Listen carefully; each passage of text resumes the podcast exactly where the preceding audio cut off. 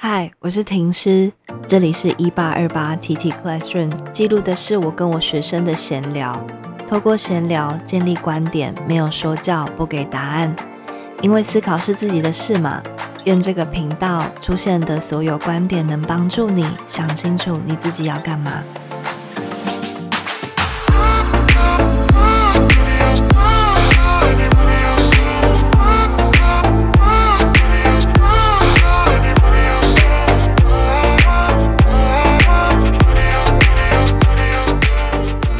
这是第零集，今天没有孩子，让我们来说悄悄话。这一集我想聊的是北漂，也想顺便送给我在国外异乡打拼的好朋友。无论你是飘去哪里，只要是离开一个舒适圈，都被我归纳在这里面。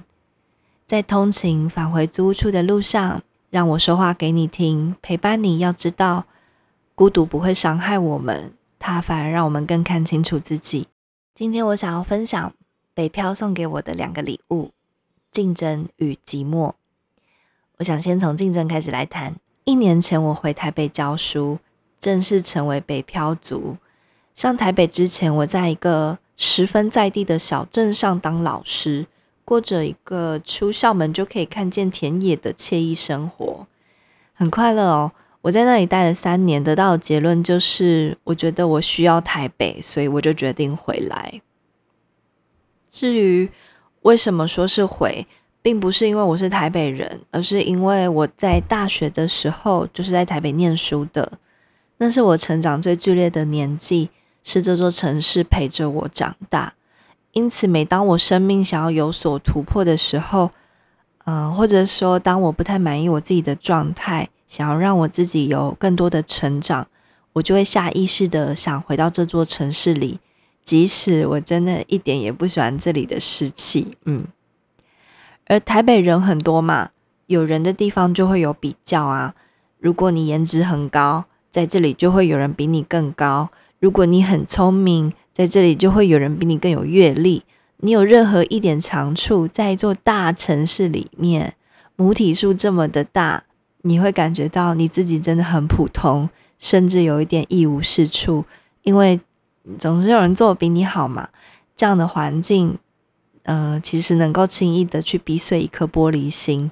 我的本质就是一块易碎玻璃，因为我非常非常非常害怕竞争。学生时期的我其实很不了解自己到底要的是什么，一切都很模糊，所以真的是对这座城市喜欢不起来。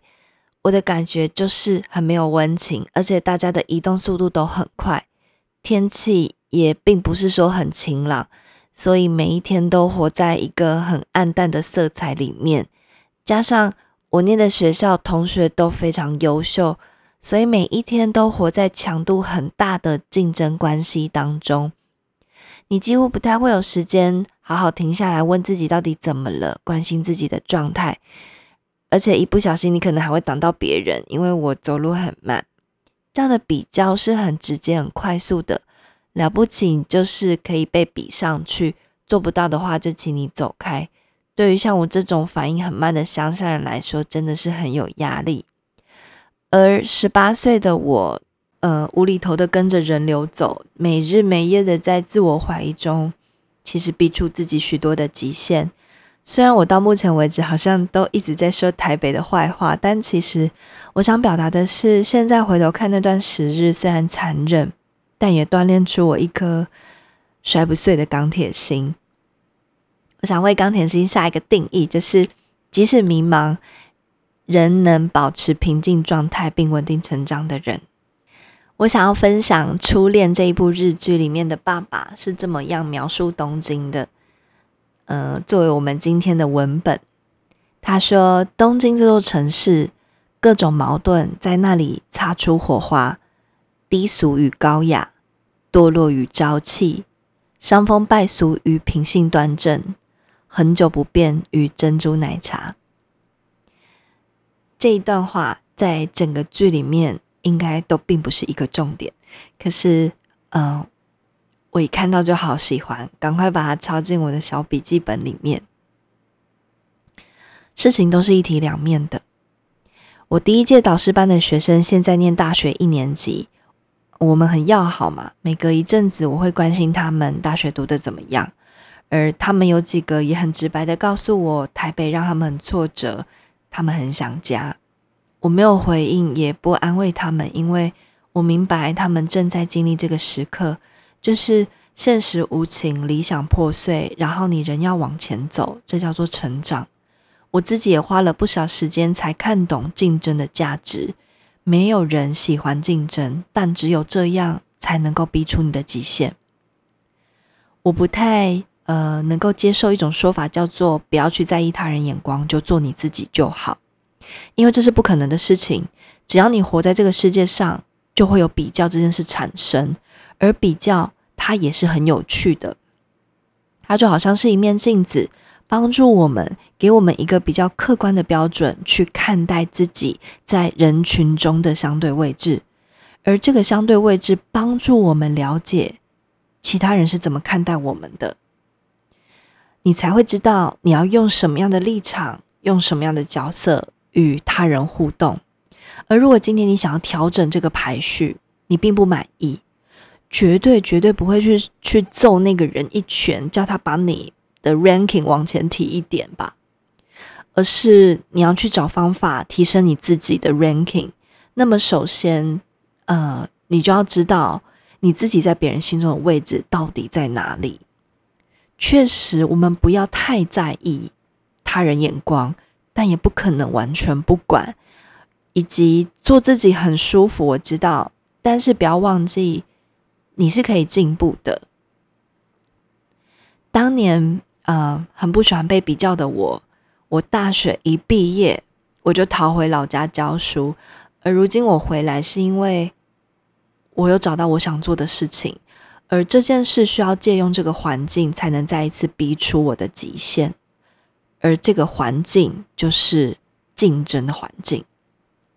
台北市有最新的教育资讯、一流的课程设计、丰富的人脉资源，以及这里的老师对完美都有一份追求和饥渴。也只有母体数够大，才能够创造出这样的氛围。于是我在老家充饱电之后，现在在台北过着生活与事业还算平衡的日子，就像那个初恋女主角的爸爸。所说的城市的矛盾与一体两面，我非常喜欢这个说法，也认为每一件事，呃，都存在一体两面的，在于，呃，你如何去诠释这两面，而不是马上去全盘否定它。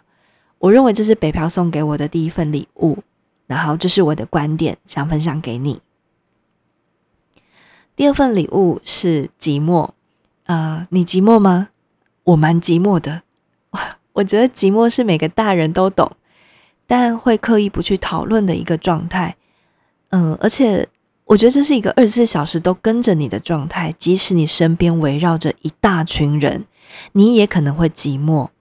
于是我开始锻炼自己独处的能力。其实我从小就听人家说，嗯，人要练习独处。嗯，我一直不知道这是什么意思，直到我二十八岁才搞懂了。而且我到现在还是觉得我做的没有很好，还是会有把持不住、干蠢事的时候。而就目前我可以理解的程度，我认为独处不是耍自闭，而是练习喜欢跟自己相处。比方说，你今天可能突然之间好寂寞，很想找个人陪，然后很缺爱。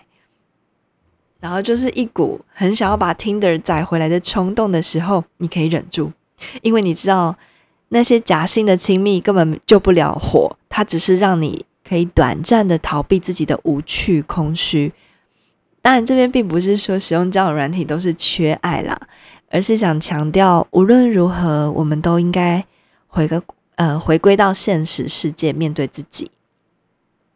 学习与无趣的自己相处，然后才能成为一个更有趣的人。我认为这才是独处以及练习独处的价值。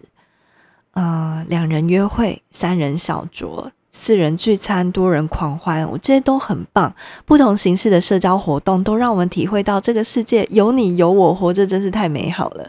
但聚会结束之后，我们终将还是会回到自己一个人。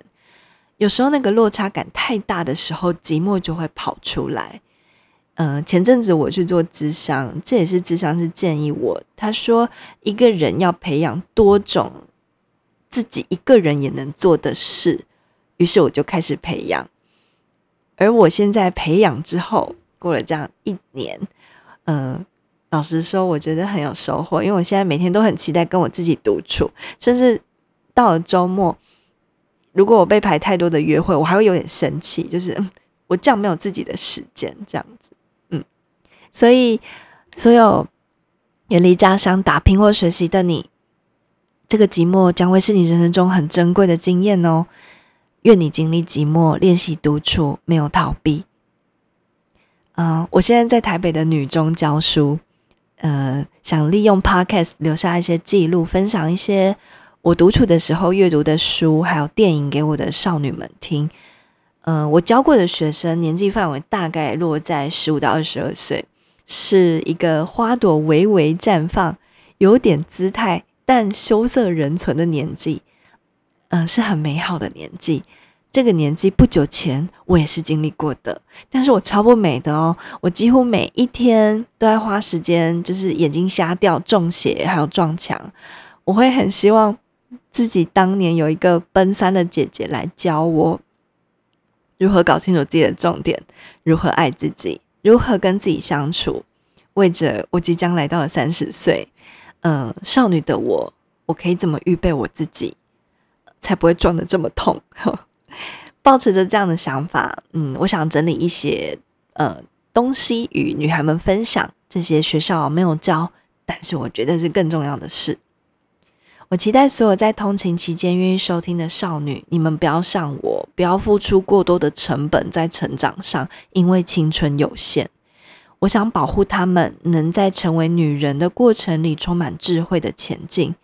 也希望所有与我年纪相仿的女性们一同来听，听看看少女们在烦恼什么，思考现在你会如何回应，就好像回到自己的十七岁、二十岁或二十二岁一样，在那个没有人告诉你该怎么做，就这么成长茁壮至今的你，真是太伟大了。如果时空可以穿越，你想提点自己什么？让我们一同来思考，就每周花二十分钟的时间。看看这个与自己对话的习惯，能否帮助我们更优雅的进入我们的四十岁与五十岁。最后，让我提一下，我认真开始做 podcast 是由于我最好的姐妹们统一都在去年，有的步入婚姻，有的离开台湾，各奔东西的，让我一个人在台北很寂寞。嗯，我跟我这群姐妹的关系不仅仅是。呃，一起吃饭的酒肉朋友，我们更是一起成长的伙伴。我们拥有非常深刻的友谊，是那种久久一聚，然后每一次相聚都在见证彼此的成长。我非常喜欢看着优异又幸福的他们各自圆满。我知道我也不能闲着。既然婚姻不是我的选择，海外也不是，我决定留在台湾，成为他们的家，做我可以做的事情，不让自己停下脚步。北漂送给我的第二个礼物是寂寞，而寂寞让我做成了 podcast。这个频道会是很惬意又有质感的闲聊。嗯，我认为轻松的状态才能够让思考更顺畅。而呃，身为听众的你，不需要一直听，因为我是黑咖啡，请你在想清醒的时候服用就好了。